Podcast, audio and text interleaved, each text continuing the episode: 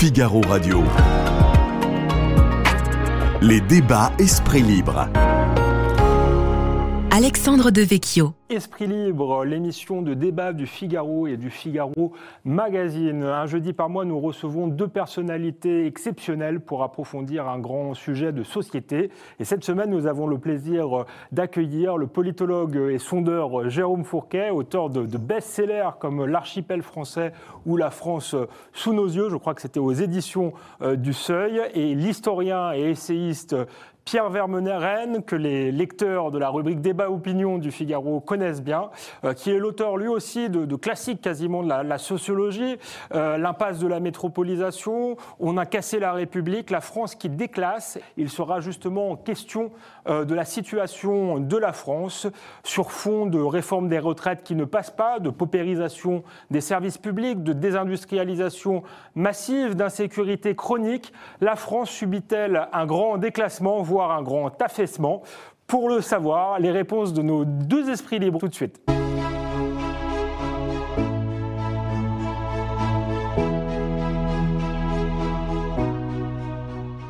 Pierre Vermeuren, Jérôme Fourquet, heureux de, vous avoir euh, sur ce plateau, même si euh, le sujet euh, va être un peu déprimant, puisqu'il s'agira justement de cette grande dépression française qu'on qu ressent tous un petit peu. Je voulais commencer avec une question pour vous, Pierre Vermeuren, autour de la réforme des retraites. Je me demandais pourquoi cette réforme ne passe pas. Elle va passer sans doute au Parlement, mais elle ne passe pas pour beaucoup de, de Français, alors que dans d'autres pays européens, l'âge de la retraite a été repoussé euh, beaucoup plus, plus tard. Est-ce que c'est parce qu'elle s'inscrit euh, finalement dans une forme de ce que vous avez décrit comme un, un grand euh, déclassement français, le sentiment que finalement les réformes qui sont faites ne sont pas faites pour redresser le, pays, mais peut-être pour enrayer un tout petit peu le déclassement Je pense que les Français s'interrogent parce que euh, ils savent très bien que beaucoup, beaucoup de gens en France ne travaillent pas.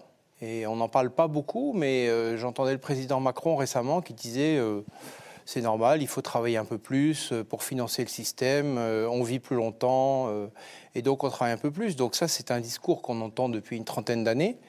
mais le problème, c'est que les Français voient bien que énormément de gens ne travaillent pas. Alors, les, statistiques sont officiellement, il y a à peu près 3 millions de chômeurs. En réalité, avec les trois ou quatre catégories euh, euh, de chômeurs, on, on, est plutôt sur 5 millions et demi, 6 millions. Et puis s'ajoute à ça, euh, on, on, sait qu'il y a 3 millions de jeunes. 3 millions de jeunes, c'est deux fois les morts de la guerre de 14. Hein, c'est considérable. Qui sont les fameux nets, c'est-à-dire des gens qui ne sont pas en emploi, euh, ni à l'école, ni à l'université, ni en stage. Et donc, ils sont disparus c'est très étrange qu'on ne s'intéresse pas sur eux. Et s'ajoute à ça plusieurs millions de personnes qui, euh, bien sûr, ne, ne, travaillent pas, euh, elles en ont tout à fait le droit. Il y a des mères de famille, euh, elles font un autre travail, je dirais. Mais en tout cas, il y a quand même des donc ça fait peut-être 10 millions de personnes, vous voyez, qui ne travaillent pas, qui ne sont pas indemnisées, parce qu'ils ne sont pas handicapés, mmh. ne sont pas, n'ont pas l'âge de la retraite, ne font plus d'études. Et donc, quand on demande à la poignée de, de travailleurs, parce que euh, il y a un peu plus de, de je ne sais pas combien exactement il y a d'actifs, il y a 29 millions d'actifs, moins les 6 millions de chômeurs mmh. à temps plein ou à temps partiel, ça fait 23 millions de personnes. On leur demande de travailler et chacun d'entre eux doit faire vivre trois personnes. Donc une personne, une personne âgée, c'est normal, euh, un jeune, c'est bien, euh, un enfant, un adolescent, un lycéen, un étudiant, mais il y a encore beaucoup de gens. Et, je crois que là, vraiment, il y a un, on, entend tous les jours, les, enfin tous les jours, quand on s'intéresse à la question, on entend euh, les artisans, les patrons de l'industrie, du commerce qui disent on ne peut pas recruter, on trouve les agriculteurs, on ne trouve personne, on a besoin de bras, et personne ne se présente. Et ces gens existent parce qu'on les côtoie tous les jours, donc on sait très bien qu'ils existent. Ce sont les, nos, nos, enfants, les amis de nos enfants, euh, nos cousins, nos neveux, euh, nos voisins. Et là, je crois qu'il y a vraiment une incompréhension très profonde sur cette contradiction entre le fait de demander à des vieux, entre guillemets, euh, que nous sommes, hein, de travailler deux ou trois ans de plus après 30 ou 40 ans, et euh, des millions de jeunes qui ne travaillent pas. Et ça, je crois que ça ne passe pas parce que c'est incompréhensible, de mmh. fait. Est-ce que c'est une fracture, tout simplement, entre la France qui travaille et celle qui ne travaille pas, qui vit aussi de, de ce qu'on appelle d'une forme d'assistanat? Et est-ce que la France qui travaille, on a ras-le-bol de, de payer pour l'autre France? Et est-ce que c'était aussi euh, ce qui avait fait éclater le, le, mouvement des Gilets jaunes? On se souvient de leur slogan Où va l'argent Oui, moi je ne parle même pas d'assistanat parce que, bon, les chômeurs d'une certaine manière sont assistés, mais ces 3 millions de jeunes, encore une fois, c'est vraiment, c'est des statistiques tout à fait officielles que le gouvernement français a transmis à l'OCDE, que l'OCDE a rendu public, parce que c'est honteux pour les autorités françaises d'insister sur ça. On est au deuxième rang en Europe. Hein. Il paraît que l'Espagne fait un peu mieux que nous en termes de, jeunes sans aucune activité, encore une fois. Et c'est vraiment un scandale parce que je disais, c'est deux fois, euh, deux fois les victimes de guerre de 14. Il faut se rendre compte de l'ampleur. Qu'est-ce que c'est? On se félicitait, rappelez-vous, il y a 10 ans, il y a 20 ans, d'avoir beaucoup de jeunes. Et ces jeunes, parmi eux, une proportion très importante est en dehors de toute activité. Euh, on devrait mettre tous les moyens de l'État, du pays, de la nation sur eux, en leur disant bon, manifestement, ce système ne vous convient pas très bien. Qu'est-ce qu'on que fait-on? Eh bien, plutôt que de, demander euh, euh, à ces jeunes euh, et de leur demander, non pas des comptes, mais de les intégrer, de les insérer dans la société, on dit aux gens de 60 ans, bah, vous, avez, vous allez travailler 3 ans de plus, ou 2 ans, peu importe. Euh, deux ans puis deux ans, hmm. ça fait quatre ans. Euh, les gens ne comprennent pas et, vraiment ce, un blocage très profond qui se retrouve dans, les sondages de manière très constante. Je crois que les Gilets jaunes, c'était autre chose. C'était euh, la découverte de la, des limites du pouvoir d'achat, l'inflation déjà qui hmm. portait à l'époque sur le, le, prix de l'essence, la, l'idée que finalement le monde était fermé, hein, contrairement à cette idée de, de croissance sans fin qu'on nous avait promise au moment de Maastricht et pendant des décennies. Et tout d'un coup, on se rend compte que euh, non, dans ce pays très riche, ou dans ce pays riche, euh, eh bien, euh, beaucoup de familles ont du mal à acheter, ne serait-ce qu'à nourrir leurs enfants pendant les derniers jours du mois. Ça, c'est des choses très concrètes qui concernent des millions d'ouvriers ou d'employés qui sont au SMIG, qui parfois gagnent moins que le SMIG parce qu'ils ne sont pas à temps plein et qui se disent c'est l'enfer. Bon, on comprend. Et d'ailleurs, ça n'a pas dû s'arranger entre parenthèses depuis. Mais là, on passe à autre chose, une autre catégorie de, travailleurs qui sont d'ailleurs pas forcément en difficulté, qui ont bien gagné leur vie, qui ont travaillé très longtemps et qui euh, sont confrontés au fait que euh, des passagers clandestins en très grand nombre, à leurs yeux, euh, vivent à côté d'eux et on ne leur demande rien. Donc c'est une incompréhension que je trouve très légitime personnellement. Mmh. Euh, Jérôme Fourquet, vous avez euh, étudié à travers euh, l'archipel français, à travers la, France sous nos yeux, les fractures françaises. Est-ce que cette réforme des retraites révèle une fracture entre la France des actifs, finalement, et la France des, inactifs, et peut-être aussi une fracture générationnelle entre une partie de la jeunesse, alors celle qui ne travaille pas et celle qui travaille, et les retraités eux-mêmes actuels? La, fracture qu'on voit euh, de manière la plus évidente dans, nos statistiques et dans nos enquêtes sur la question des retraites, c'est la fracture entre euh, les actifs et les retraités. La seule catégorie qui est, euh, ça dépend des enquêtes, mais autour de 50% de soutien à la réforme des retraites, j'allais dire comme par hasard, euh, la nature est bien faite, c'est ceux qui sont déjà à la retraite, hein, qui considèrent que c'est une très bonne politique que de faire travailler les autres un peu plus longtemps pour assurer que euh, les retraites dont on bénéficie continuent d'être versées. Ça, c'est la, principale ligne de faille qu'on que, constate. pour essayer de comprendre cette opposition massive à la réforme, et qui, qui, se cristallise sur le report de 62 à 64 ans, euh, qui concerne cette opposition, c'est quand même 60 à, 70 à 75% mmh. des Français qui sont opposés à cette réforme, donc c'est massif. Et quand on regarde dans le détail, on a euh, plus de 45% d'après les, chiffres de l'IFOP qui sont même très opposés, tout à fait opposés à, cette mmh. réforme. Euh, quand on voit l'ampleur de cette opposition, eh bien en fait, pour essayer de la comprendre, il faut convoquer différents éléments. Le premier, renvoie à une enquête que nous, l'IFOP, avons menée en 2021 on interrogeait les Français à l'occasion du 40e anniversaire de la victoire de François Mitterrand en 80. Et on demandait aux Français, en les aidant, on leur proposait une liste, quelles sont les décisions prises par euh, François Mitterrand durant ces deux septennats qui vous semblent rétrospectivement les plus importantes. Et donc on entend souvent dans le milieu journalistique, c'est l'abolition la, de la peine de mort. Hmm. L'abolition de la peine de mort n'arrive qu'en troisième position dans euh, la hiérarchie de ce que les Français ont retenu de ces années-là. Ce qui arrive en tête, c'est la cinquième semaine de congé payé. Et en deuxième, la retraite à 60 ans. Et quand on prend les ouvriers et les employés, il y a 20 points d'écart euh, en termes de réponse sur cette retraite à 60 ans par rapport à ce que citent les cadres qui, eux, vont mettre bien plus en avant euh, l'abolition de la peine de mort.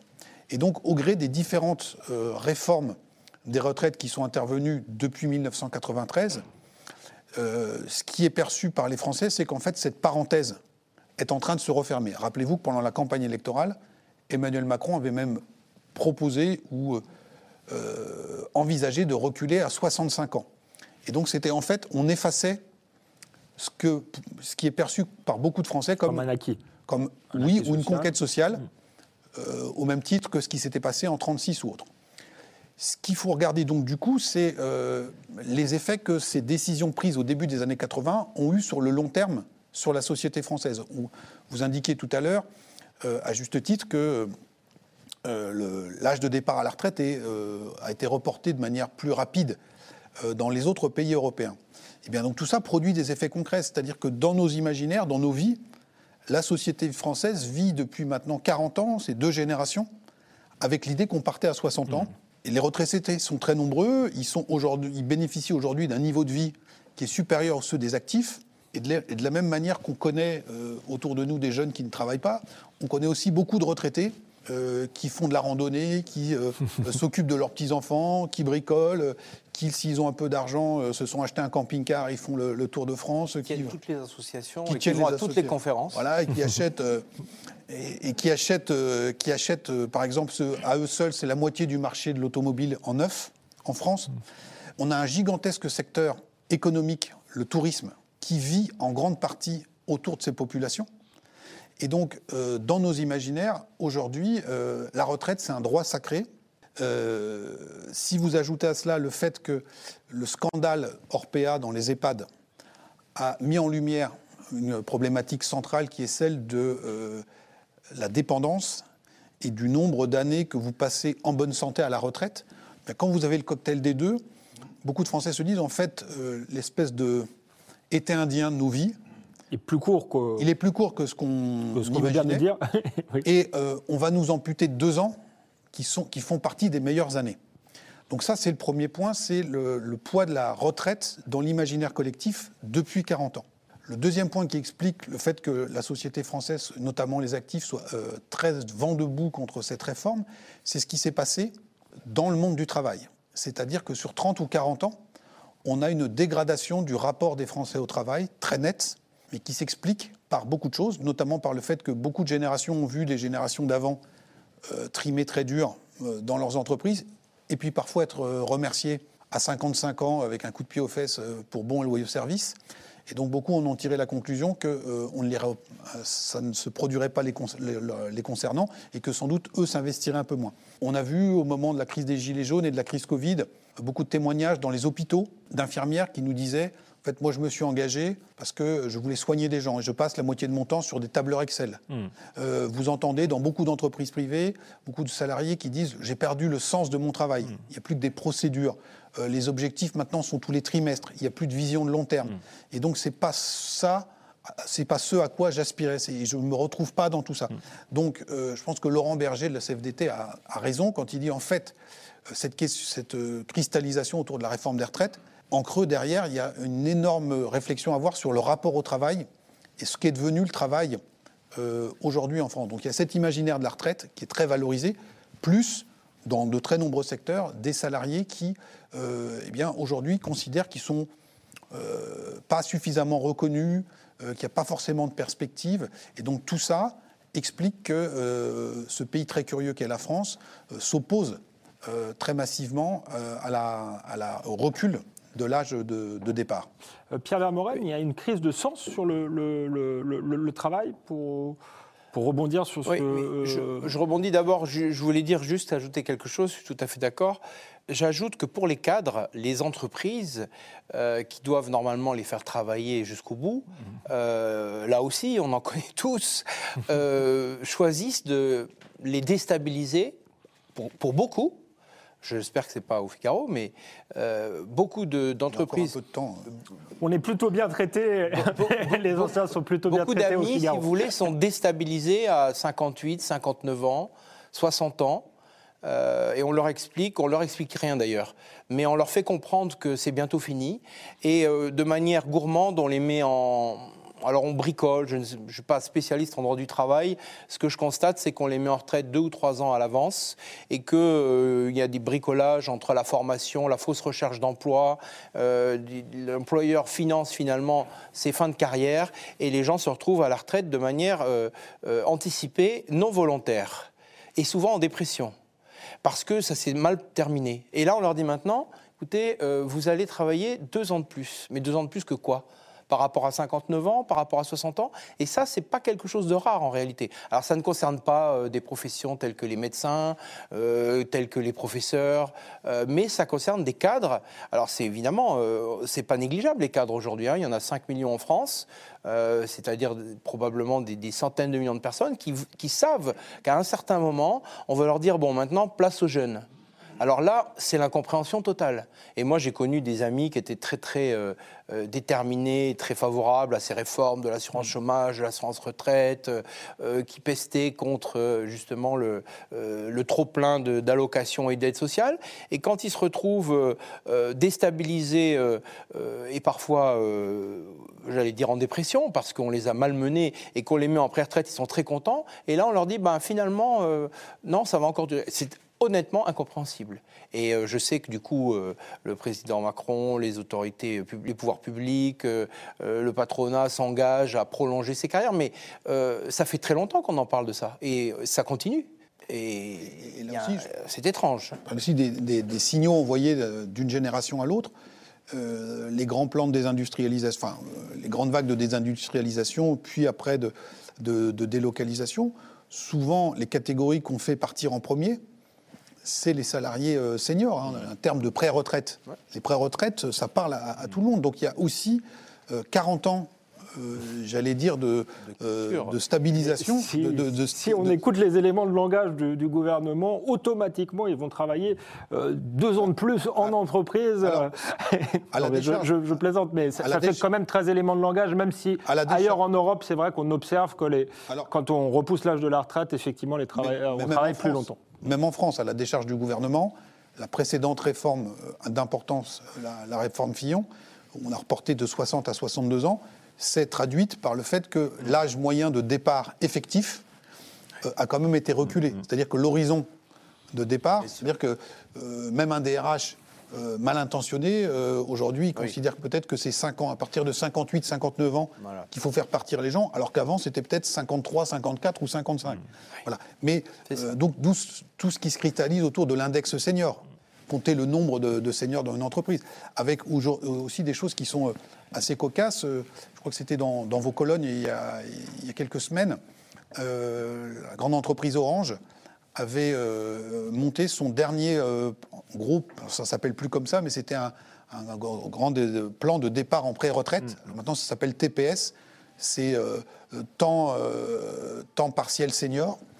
Et ils ont été tout à fait surpris de voir qu'il y avait autant de volontaires pour s'inscrire dans ce, dans ce dispositif. Il y avait plusieurs milliers de personnes chez Orange qui ont saisi cette opportunité de pouvoir quitter dans des conditions relativement favorables, puisque Orange est un grand groupe, euh, le, le- le marché du travail. Et donc tout ça, ces habitudes, ces réflexes ont été pris depuis 40 ans Depuis maintenant. Donc c'est ça qu'on solde euh, aujourd'hui, c'est-à-dire que, comme dirait le président Macron, on change de grammaire, sauf que euh, beaucoup de Français ont encore la grammaire d'avant euh, Oui, en mais tête. justement, on change de grammaire peut-être avant, euh, bah, vous le disiez, euh, Pierre Vermeuren, de, de- de résoudre euh, les, les- les- les grands problèmes français, le, le chômage euh, euh, structurel, la désindustrialisation dont on va parler. Je sais que c'est un des thèmes euh, qui vous tient à cœur. Et donc, le, le thème de l'émission étant le grand déclassement, euh, est-ce que les Français sont aussi rétifs en fait à cette, euh, à cette réforme? Parce que justement, rien n'est fait pour enrayer ce, déclassement. On fait des réformes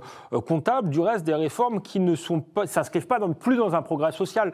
C'était très bien dit par Jérôme Fourquet euh, euh, tout à l'heure. euh, la retraite à 60 ans a été, vécue comme une conquête. Là, ça peut être vécu aussi comme une régression collective. Et, et s'ajoute à cela le fait que euh, un certain nombre de professions sont quand même très malmenées. Notamment dans la fonction publique. Si vous travaillez euh, à l'hôpital comme infirmière, euh, si vous travaillez euh, comme professeur aujourd'hui pour tenir un collège, même un lycée, si vous travaillez comme policier, ou bon, et, on peut continuer la liste. Il y a quand même, ne parlons pas des agriculteurs qui sont avec des niveaux de revenus infâmes pour beaucoup. donc ces, ces, fonctionnaires dont je parlais, si vous voulez, ils sont au bout, certains nombres sont au bout du rouleau. Hmm. Et en plus, les, les, pouvoirs publics leur avaient promis depuis des années un risque, un cinquième risque euh, sécurité sociale pour la prise en charge de leurs parents. Parce que les gens à 60 ans, ils ont des parents de 85 ans. Ces 85 ans, euh, ils sont euh, très souvent, euh, les gens tombent petit à petit dans la dépendance, en tout cas pour un certain nombre d'entre eux, et il faut s'en occuper. Or, ce risque qui était annoncé, ça remonte à, Sarkozy, mais peut-être avant, il n'est toujours pas là. Au contraire, le scandale des, des, maisons de retraite, des EHPAD, a rendu les choses, a mis une lumière crue sur la manière dont ça se passe, avec des employés qui sont soit absents, soit totalement dépassés, soit sous nombre, et donc des personnes âgées qui vivent des destins tragiques. Et on l'a vu au moment du, du, Covid, où les gens, euh, alors là c'était l'apothéose, où les gens sont morts dans la, solitude, etc. Bon. Donc les gens se disent qu'ils ont cette responsabilité. Enfin, je veux dire, tout le monde a des parents. Euh, tout le monde a des parents vieillissants à un certain âge, et euh, le fait de, si vous voulez, d'avoir des perspectives difficiles par parallèlement à une vie professionnelle difficile. Euh, alors c'est peut-être lié justement à cette crise française. Peut-être que d'autres pays se débrouillent mieux. Euh, il est évident que dans les pays scandinaves, manifestement, la prise en charge des personnes dépendantes est beaucoup mieux assurée. C'est pas le cas chez nous. En fait, la majorité des gens doivent euh, prendre en charge les aidants. Hein. Les aidants sont des millions en France. Donc ça tape plein. C'est 10 à 12% de la population. 10 à 12 Et ça tape en plein dans cette catégorie des gens de 60 ans. Donc euh, ça rajoute encore une couche d'angoisse, de, stress, euh, qui n'est pas du tout prise en compte, puisque, euh, enfin par l'État, puisque le risque, le cinquième risque de la sécurité sociale est repoussé à chaque quinquennat finalement. Hmm. Jérôme Fourquet, dans, le grand déclassement, il y a ce que, ce que décrivait Pierre, Pierre Vermeuren, la paupérisation des services publics. On a beaucoup parlé de, de l'hôpital au moment de la crise du Covid mais on pourrait ajouter euh, la police, euh, la justice. On a l'impression d'un grand délitement de, de l'État. Euh, est-ce que ça, ça, pèse, je dirais, dans, dans, la dépression collective que vous pouvez observer dans les sondages et, comment se situent justement les, fonctionnaires par rapport à cette réforme des retraites? Alors sur la, question du, sentiment de déclassement collectif, c'est un sujet, et du pessimisme, pessimisme tricolore, c'est un sujet qui est assez ancien maintenant.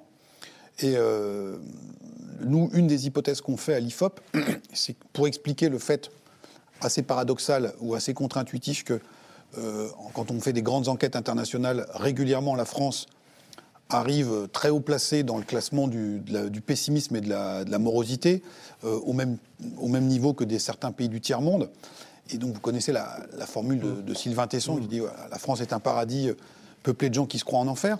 mais je pense que c'est un peu court et ça suffit pas. Euh, donc une des hypothèses qu'on fait, euh, c'est que de manière collective, nous avons vécu, grandi dans l'idée que nous étions encore une grande puissance.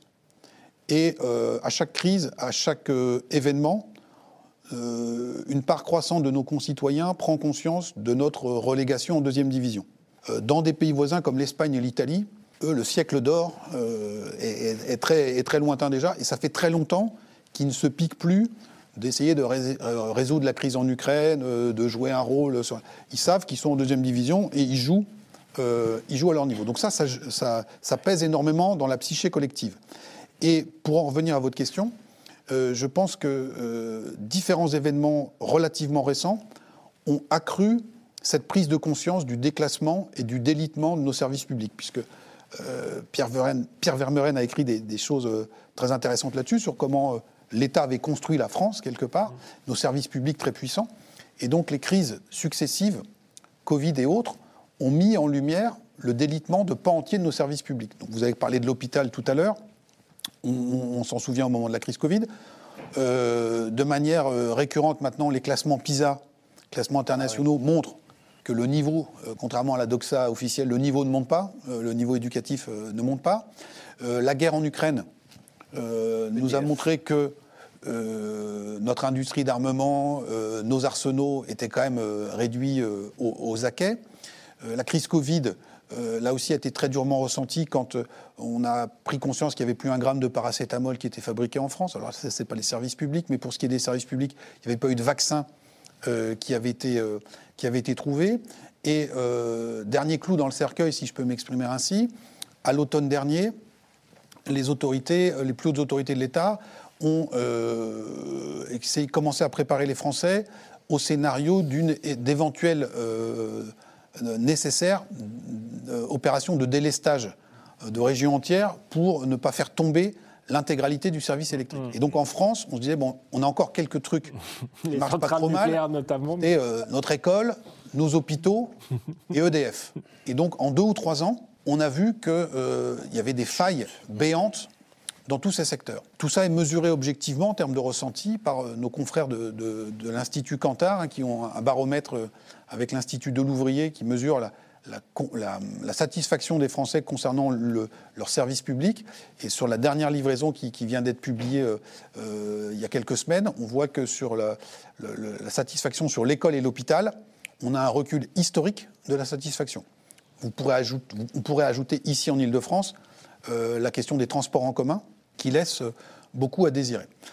À cela s'ajoute le fait que ces services publics qui ont joué un rôle aussi important dans la construction de notre État et dans la puissance française, euh, ces services publics, il fallait bien les financer. Et on a vu parallèlement à cette dégradation euh, objective de la qualité de service, on n'a pas vu justement parallèlement la facture baisser. Oui, c'est ce que j'allais. Et donc euh, on, a, on est aussi en, tête des prélèvements obligatoires, alors même que la contrepartie n'est plus au rendez-vous. Et donc, je pense que beaucoup de Français aujourd'hui sont très sensible au coup de gueule de la célébrissime Jacqueline Moureau. Où va l'argent Qui disait euh, Que foutez-vous de notre pognon En disant voilà, euh, où part l'argent Puisque quel que soit le secteur d'activité que nous regardions, nous sommes soit en sous-effectif, soit sous-dotés, soit avec des matériels ou des équipements mhm. qui, sont, euh, qui, sont hors d'âge, etc., etc. Et donc là, il y a une accélération très récente de cette prise de conscience. Vous avez publié en fin d'année dernière un sondage sur quels étaient les événements qui avaient marqué les Français sur l'année 2022. Donc, bien évidemment, arrivé en tête la guerre en Ukraine. la réélection d'Emmanuel Macron n'arrivait qu'en milieu de tableau, ce qui est quand même euh, assez euh, symptomatique pour une année électorale. Et arrivé juste derrière la guerre en Ukraine, cette question d'EDF et des probabilités de euh, coupure de, courant qui avaient stupéfait la France entière. Justement, je vous pose la question, pardon, Pierre Vermeral, est-ce que vous avez une idée d'où va l'argent? Puisqu'apparemment, il ne va pas euh, dans les services publics, il ne va pas chez EDF, il ne va pas, même pas dans l'armée, puisqu'on n'en a peut-être pas parlé, mais effectivement, on a vu à l'occasion de la guerre en Ukraine qu'on avait euh, une autonomie d'une semaine en cas d'invasion. Donc, euh, comment aujourd'hui fonctionne l'État français qui était un État justement qui a construit la nation et qui apparaissait comme un État extrêmement puissant autrefois bah, on sait que les services régaliens ont vu leur part euh, très fortement diminuer dans la dépense publique. Euh, depuis De Gaulle, leur part a été divisée par deux ou trois. Donc c'est normal que ces services publics régaliens euh, soient moins bien dotés et vivent un certain nombre de problèmes. En fait, l'originalité du, modèle français, si tant est qu'on puisse... Euh, du nouveau modèle français. nouveau modèle français, si tant est qu'on puisse employer ce mot, euh, c'est le fait que les, dépenses sociales, tout compris, absorbent plus du tiers de la richesse nationale, ce qui est 10 points supérieur à un certain nombre de nos grandes nations concurrentes. Dont les retraites dont les retraites. Il ne faut pas oublier qu'il y a 17 millions de retraités en France. Hmm.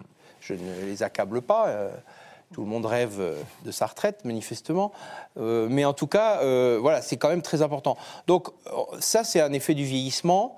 Encore une fois, beaucoup de gens ne travaillent pas.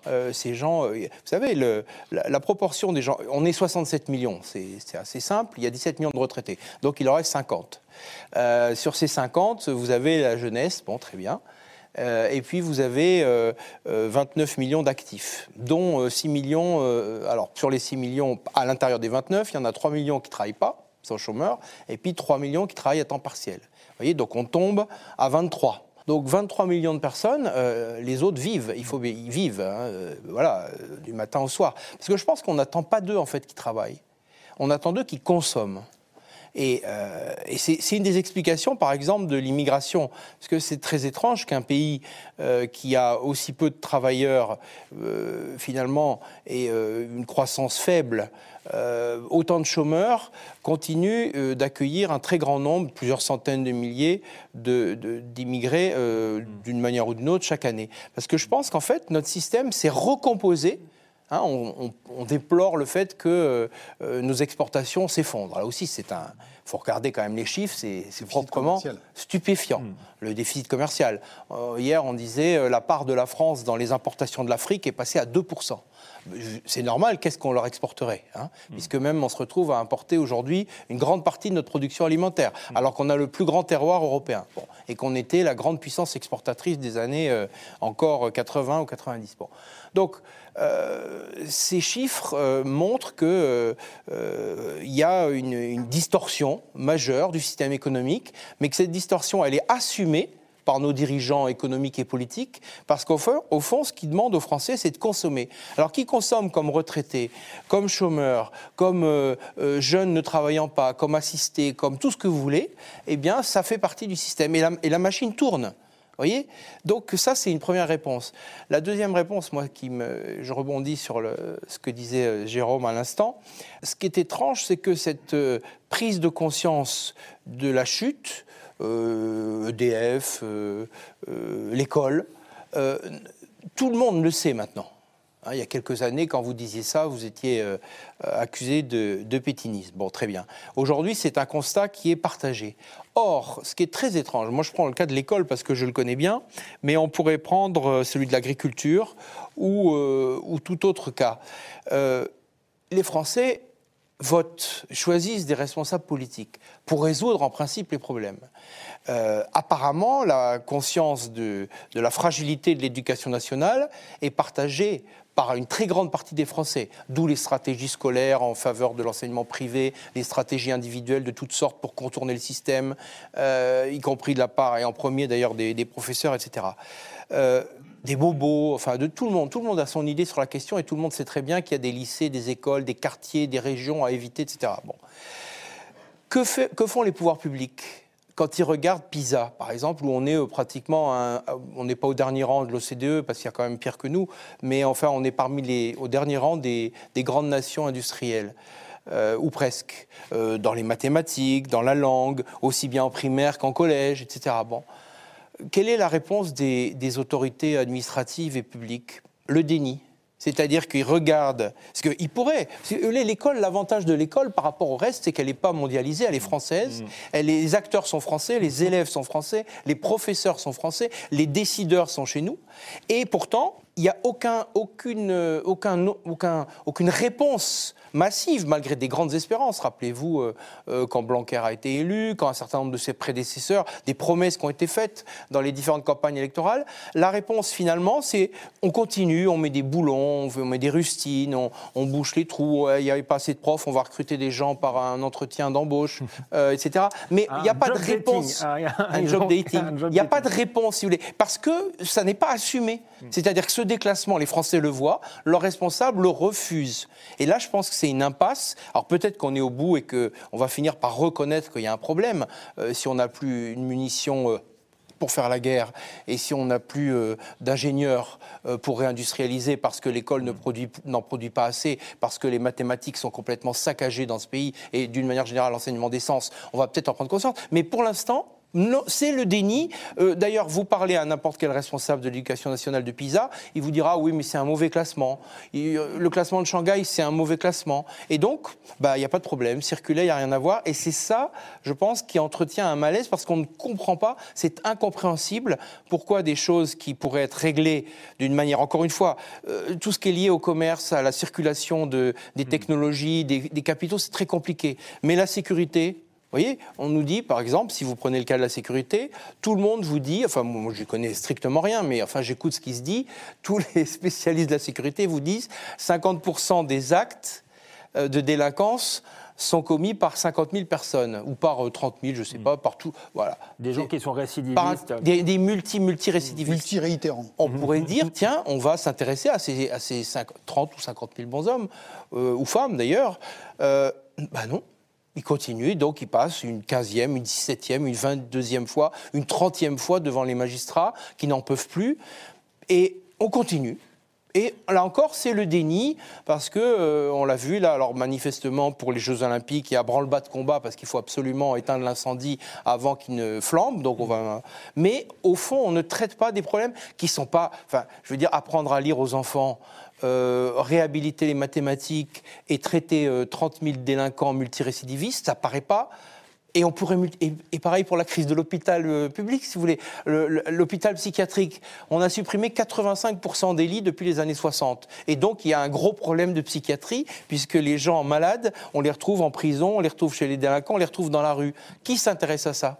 Non, au contraire, j'ai vu qu'en 2020 et 2021, le nombre de lits psychiatriques continue de diminuer. C'est-à-dire qu'il y a manifestement, il y a une déconnexion entre des constats qui sont faits de manière objective et que vous faites tous les jours dans vos journaux et que Jérôme Fourquet fait et que tout le monde voit, on assiste à ça, et en face, un grand silence, comme si au fond, ça n'avait pas d'importance, que ce qui compte, c'est la consommation des Français. Et là, la consommation, on va se débrouiller pour que tout le monde consomme, parce que c'est ça le carburant nécessaire. Donc là, c'est vraiment une interrogation presque anthropologique. Que que pense-t-il on va, on va se débrouiller pour que tout le monde consomme, mais à un moment, je ne comprends pas s'il n'y a plus de producteurs dans ce pays, comment. On apporte. Euh, oui, on, on apporte, mais, mais à, crédit. justement, à crédit. Et, la, crise de la dette, pourrait, ce sera pour un autre sujet, euh, j'ai envie de dire, mais justement sur le fait qu'on ne, ne, produit plus. Pierre Vermeuren euh, nous a dit qu'il y avait pratiquement de 10 millions de personnes sans emploi. Parmi celles-ci, il y a des gens qui ne veulent pas travailler, il y a des passagers clandestins, comme il l'a dit,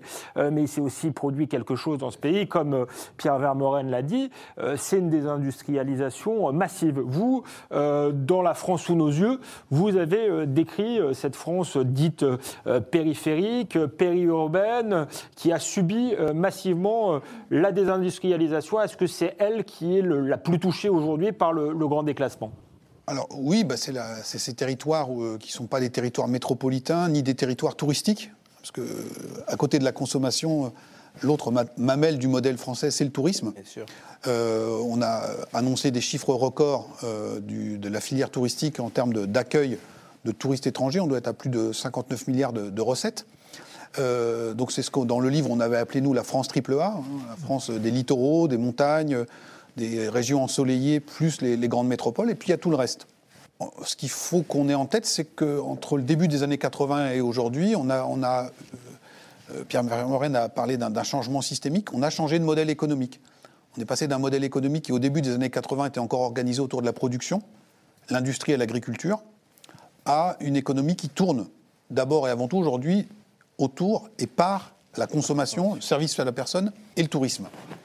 Euh, dans cette France euh, périphérique, donc on pourrait appeler ça la France des préfectures ou des sous-préfectures, quand l'usine a fermé, dans beaucoup d'endroits, euh, si vous n'êtes pas dans des régions touristiques, eh bien aujourd'hui, on est en compétition entre l'hôpital du coin et la grande surface pour le statut de premier employeur local.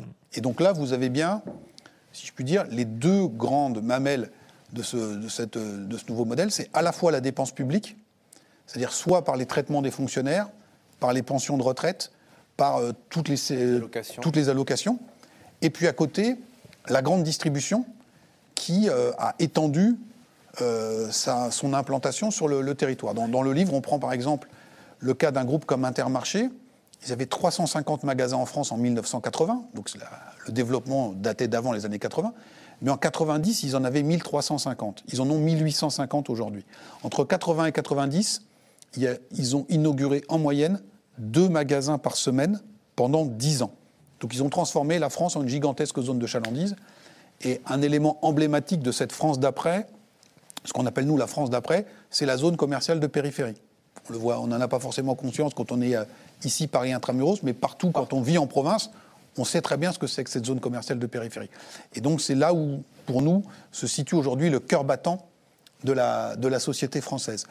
Euh, et donc effectivement, cette bifurcation vers la dépense publique et la consommation comme nouveau moteur économique, alors que nous avons des moteurs productifs qui ont considérablement euh, euh, perdu en, muscles et qui continuent de perdre en muscles, eh bien tout ça euh, se fait au profit eh bien, d'un mécanisme de cavalerie comptable avec un, endettement qui s'accroît d'année en année, avec à la fois un endettement en termes de déficit public, moi je suis né en 73, c'est la première année où on a exécuté un, un, bilan public en, déficit, et ça s'est jamais arrêté depuis, donc ça fait 50 ans. C'est à cause de toi. Alors. Voilà, je, suis la dernière génération du, baby boom, voilà. et puis un déficit commercial qui s'est creusé de manière record ces, ces, dernières années. Et donc là, on a l'espèce de parapluie de l'euro qui fait qu'on retarde encore l'échéance. Mais euh, la situation euh, est celle-ci. Alors, pour euh, abonder dans, le sens de, Pierre Vermeuren, face à cette situation-là, on a deux cas de figure. Soit tout d'un coup, il y a un craquement ou un choc très violent qui suscite une prise de conscience et une réaction. C'est un peu le syndrome où on touche le fond de la piscine et on essaie de remonter. Sur l'école, l'Allemagne a été très mal classée dans PISA. Absolument. il y a une quinzaine d'années. Et donc il y a eu le branle-bas de combat et l'ensemble des partenaires euh, concernés par le sujet se sont remontés les manches et, sont remontés du coup dans, le classement. Donc ça, c'est la première hypothèse. Premier cas de figure, c'est le choc, l'effondrement. Ce qui, de mon point de vue, est forcément le plus probable. Il y a le deuxième scénario, c'est le toboggan et la poursuite d'une glissade contrôlée et tempérée. Le grand affaissement. Le grand affaissement. Euh, bah, c'est ce qu'on vit. Et, je pense que nous sommes euh, aujourd'hui là-dedans. Alors ceux qui peuvent contournent. Vous avez parlé de l'école à deux vitesses historiquement, la France d'avant, l'école publique et l'école privée, ça a toujours existé, mais l'école privée, c'était les catholiques euh, et la, publique, etc. Aujourd'hui, c'est des, des, stratégies euh, qui sont basées sur euh, l'importance que vous accordez à l'éducation dans, dans, dans, votre famille, votre niveau de revenu, qui va faire que euh, même si vous êtes allé à la communale, vous allez mettre vos enfants dans le privé parce que euh, c'est le dernier endroit euh, où on leur donne des devoirs le soir, où on fait un peu de calcul mental, etc. etc. Mais tout ça, c'est bien documenté sur l'école. Mais on a la même, le même phénomène qui est en train de se déployer sur la santé. L'hôpital, oui. vous avez, y compris dans les grandes villes comme Paris, des listes d'attente ou des délais d'attente pour euh, aller chez le dentiste, l'ophtalmo ou autre. Et donc, qu'est-ce qui se passe? On vous dit, bah, euh, sinon, il y a un autre euh, circuit qui est, plus cher, qui est un circuit privé. Et ainsi de suite. Alors, tout ça va poser à un moment des problèmes, en ce sens que les catégories sociales qui contribuent le plus, qui sont les plus aisées, bon, sont aussi les plus, les plus imposées. Et peut-être qu'à un moment, elles vont se dire, alors moi je paye deux fois, c'est-à-dire que mmh. je compte, jusqu'à présent il y a un fort consentement à l'impôt, mais je paye tout ça alors même que je suis je obligé. plus des services. Bah, euh, j'ai développé mes propres stratégies pour aller. Euh, dernier point euh, sur cette question du grand affaissement. et si on est un peu toujours sur cette métaphore du canot de sauvetage qu'on va emprunter parce qu'on voit que le paquebot prend un petit peu l'eau de toutes parts. moi, je suis très frappé aussi de voir comment toute une partie de nos élites, et on ne va pas être dans le poujadisme, mais de nos élites, aujourd'hui, euh, pour elles-mêmes ou pour leurs enfants, la planche de salut, c'est l'international. C'est-à-dire que c'est la maîtrise de la langue anglaise, c'est l'année de césure, et c'est la carrière internationale, comme si, en tant qu'élite, euh, on ne se sentait plus euh, charge d'âme et qu'on n'avait plus vocation à piloter le paquebot France, mais à assurer. prendre son canot de sauvetage. Prendre son canot de sauvetage pour soi-même et, son, et sa lignée et allez, voilà. Euh, ça, c'est le propre de tous les pays où l'État, quelque part, est un État failli. Et sans faire insulte à personne, c'est typiquement des trajectoires qu'on connaît très bien au Liban, par exemple. Hein, on avait... Oui, c'est l'étape d'après, c'est sans doute le, le, grand morcellement, mais euh, euh, c'est malheureusement trop court l'émission pour, pour en parler, même si vous allez faire un livre passionnant là-dessus qui s'appelle mais, sur, français. Mais sur l'affaissement, vous voyez que ça peut durer encore longtemps et que euh, le paquebot est encore euh, assez mm. robuste et que on prévit, on n'annonce pas forcément la catastrophe et donc ça peut, ce qu'on connaît et qui s'accélère peut encore nous amener et nous occuper pendant une dizaine ou une mm. quinzaine d'années sans problème. Néanmoins, euh, rapidement parce qu'on n'arrive pas loin de la, fin de l'émission. Très rapidement, une des explications du fait que Emmanuel Macron manifestement veut absolument et sans aucune concession réformer, faire cette réforme des retraites c'est étrange de faire une réforme contre euh, la majorité 70 à 80% C'est même pas la majorité, c'est 70 à 80 des Français. Et peut-être 100% des actifs, on le disait tout à l'heure. Voilà. Euh, donc ça, c'est un premier élément. Euh, pourquoi? Eh Bien parce que, euh, si vous voulez, justement, c'est exactement la, même question que DF. Pourquoi est-ce qu'on ne veut pas sortir du marché européen de l'électricité qui nous oblige à payer le kilowattheure? Là encore, je ne suis pas spécialiste, j'écoute ce qu'on dit, euh, qu'on pourrait avoir un faible prix, on est obligé de le payer euh, des quantités. Parce qu'en en fait, il y a quelqu'un qui nous permet de nous endetter chaque année à hauteur de plusieurs euh, euh, centaines de milliards d'euros. Euh, Il y a quelqu'un qu'on connaît très bien, qui s'appelle l'Allemagne, qui tient le système financier et économique européen et le système productif européen, et qui accepte de... Bon, je ne sais pas ce qu'ils pensent de nous, les Allemands, enfin on le sait trop bien, euh, mais surtout, si vous voulez, ils acceptent de financer nos déficits dans une monnaie qui est stable, dans une Union européenne et une Union économique euh, qui fonctionne. Et ils acceptent cette gabegie, ces gaspillages, cette vie à crédit, en fait, tout simplement. Ne, ne pour- ne disons pas des choses euh, morales ou désobligeantes. Ils acceptent qu'on vive à crédit depuis combien quel âge tu as? 50 ans. 50 ans. voilà, depuis 50 ans. Et de, de plus en plus, parce que, au fond, ils y trouvent des avantages. Par exemple, ils exportent beaucoup chez nous, maintenant, notamment les produits agricoles, etc. Mais en échange, on doit leur donner quelques mini-gages. Donc, le mini-gage de la réforme des retraites, le mini-gage du sacrifice du nucléaire ou de notre prix, tout simplement, euh, de l'électricité très bas. Moyennant quoi, on a leur, leur accord pour continuer notre toboggan. Alors, l'émission va bientôt euh, toucher à sa fin. J'aimerais euh, euh, vous entendre en conclusion, comme c'était quand même assez déprimant, ce, grand affaissement. Est-ce qu'il y a, un moyen de, faire en sorte que le Titanic ne coule pas complètement? Comment on peut se redresser En quelques mots, je suis désolé, il va falloir faire court, et, Jérôme Fourcret conclura. Oui, très rapidement. Moi, je suis professeur. Je pense qu'il faut commencer par le commencement, c'est par la formation et par l'école. Il faut se dire qu'on est dans une situation très difficile, qu'on en prend pour une ou deux générations, je dirais plutôt deux. Et si vous voulez, il faut reconstruire, il faut repartir de zéro. Parce que on parle actuellement de l'industrialisation. Il n'y aura pas d'industrialisation avec euh, des classes prépa d'ingénieurs qui ferment à tour de bras et des universités scientifiques qui sont vides. D'accord Il n'y aura, pas de- il y aura pas de réindustrialisation. On ne sortira pas la tête de l'eau. Et on ne sortira pas la tête du problème agricole si on n'a pas d'ingénieurs agronomes en grand nombre. Parce qu'on ne va pas envoyer les gens avec des fourches, n'est-ce pas Donc, euh, à ce moment-là, il faut reprendre à zéro. Il faut, il faut, il faut que les enfants, qui seront ingénieurs dans, dans 15 ou 20 ans, soient capables de l'être. Et moi, je commencerai par là. C'est-à-dire que la question de l'école, la crise est si grave dans le système scolaire qu'il faut commencer par là. C'est bien de soigner les gens, c'est bien de faire. Mais les enfants, l'avenir, l'école, pour moi, c'est le, le bœuf à bas. On en est très très loin parce que le système, non seulement ne s'améliore pas, effectivement, mais on trouve, on le fuit. Et beaucoup de, beaucoup de bobos hein, ou beaucoup de bourgeois euh, de mon entourage, effectivement, préparent leurs enfants. Euh, vous savez, tous ces petits-enfants dont on ne parle jamais et qui sont envoyés dans des collèges en Afrique du Sud, en Amérique, en Écosse, à l'âge de 12 ans, passer un trimestre ou un semestre, c'est parce qu'effectivement, comme les Libanais, tous ces gens se disent que leur avenir ne sera peut-être pas ou probablement pas en France si ça devient trop compliqué. Et donc, il faut les, on, on ne peut pas empêcher les gens de partir, mais par contre, on peut faire que ceux qui restent ici acquièrent un savoir minimal, ce que la Troisième République a très bien su faire dans des conditions beaucoup plus difficiles, avec beaucoup moins de moyens, mais euh, ça suppose effectivement des exigences euh, très fermes dans le domaine de l'éducation. On en est loin, mais en même temps, ça, ça ne dépend que de nous, et c'est relativement simple à faire. Personne d'autre, mais effectivement, il faut, il faut se projeter dans le long terme, parce que c'est pas en 5 ans, c'est pas en 10 ans qu'on va pouvoir sortir, euh, inverser le toboggan. C'est c'est le travail du- d'une génération. Jérôme Fourquet, vous avez 2 minutes 30 pour redresser la France. Qu'est-ce que Non, vous faites non, non.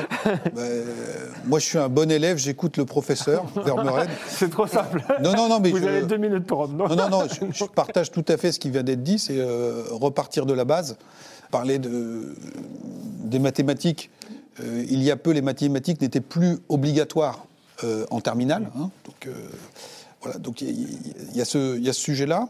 Et puis, modestement, à notre place, et ce qu'on a ess- ben, essayé de, de faire ce soir aussi, c'est d'essayer de faire partager un diagnostic qui est le premier élément de la prise de conscience pour qu'ensuite il y ait potentiellement des courants d'opinion, des responsables politiques ou autres qui s'emparent de ce, de ce type de sujet. Je pense qu'on on a en commun à- à- avec, euh, avec Pierre Vermeuren euh, euh, l'attachement à notre pays et c'est pas pour rien si dans nos livres respectifs on accorde une si large importance, par exemple, à la question de la désindustrialisation et ton impact. Donc aujourd'hui, tout le monde en parle.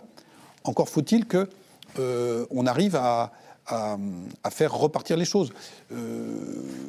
Si on veut être tout à fait objectif vis-à-vis du, gouvernement, il y a sous le quinquennat précédent des mesures qu'on appelle politiques de l'offre qui ont quand même été prises, de la baisse des impôts de production, un travail sur l'image de la compétitivité économique de la France, qui ont porté quelques résultats avec des investissements étrangers en France qui n'ont pas été négligeables. Et pour la première fois, alors c'était juste avant le Covid, on avait la balance entre les fermetures et les ouvertures de sites industriels qui étaient repassés dans le vert. Alors c'était juste avant la crise Covid et la, crise énergétique qui euh, nous prive d'un de nos avantages concurrentiels, qui est celui des, prix des, prix de l'énergie. Donc tout n'est pas foutu. Encore faut-il avoir un constat lucide euh, sur les choses et avoir aussi euh, le courage et la volonté bien d'affronter ces, problèmes et de les, prendre à, à bras le corps et d'essayer de, aussi de mobiliser le, plus grand nombre euh, des composantes de la société française dans un projet commun. Euh, il, y a quelques, semaines, euh, on a débattu dans, l'actualité du, cas d'une entreprise qui fabrique des, pains briochés en, Bretagne et qui se trouve confrontée à une opposition des habitants face à, un projet d'ouverture de sites industriels. Donc vous voyez que l'impératif de la réindustrialisation n'est pas encore partagé. Oui, alors redresser la planète tout en sauvant, enfin sauver la planète tout en redressant la, la France, ce sera peut-être un, autre sujet pour une autre émission. Euh, Pierre Vermeuren, euh, un dernier mot vraiment, hein, parce qu'on est à la fin. Un enfant sur 200 qui naît dans le monde est français, d'accord, aujourd'hui. Donc on ne redressera pas la planète. Laissons les Chinois et les Indiens le faire et occupons-nous de nous. C'était de l'ironie quand je disais sauver la planète et redresser euh, la France. Merci Pierre Vermeuren pour ce dernier mot. Merci Jérôme Fourquet.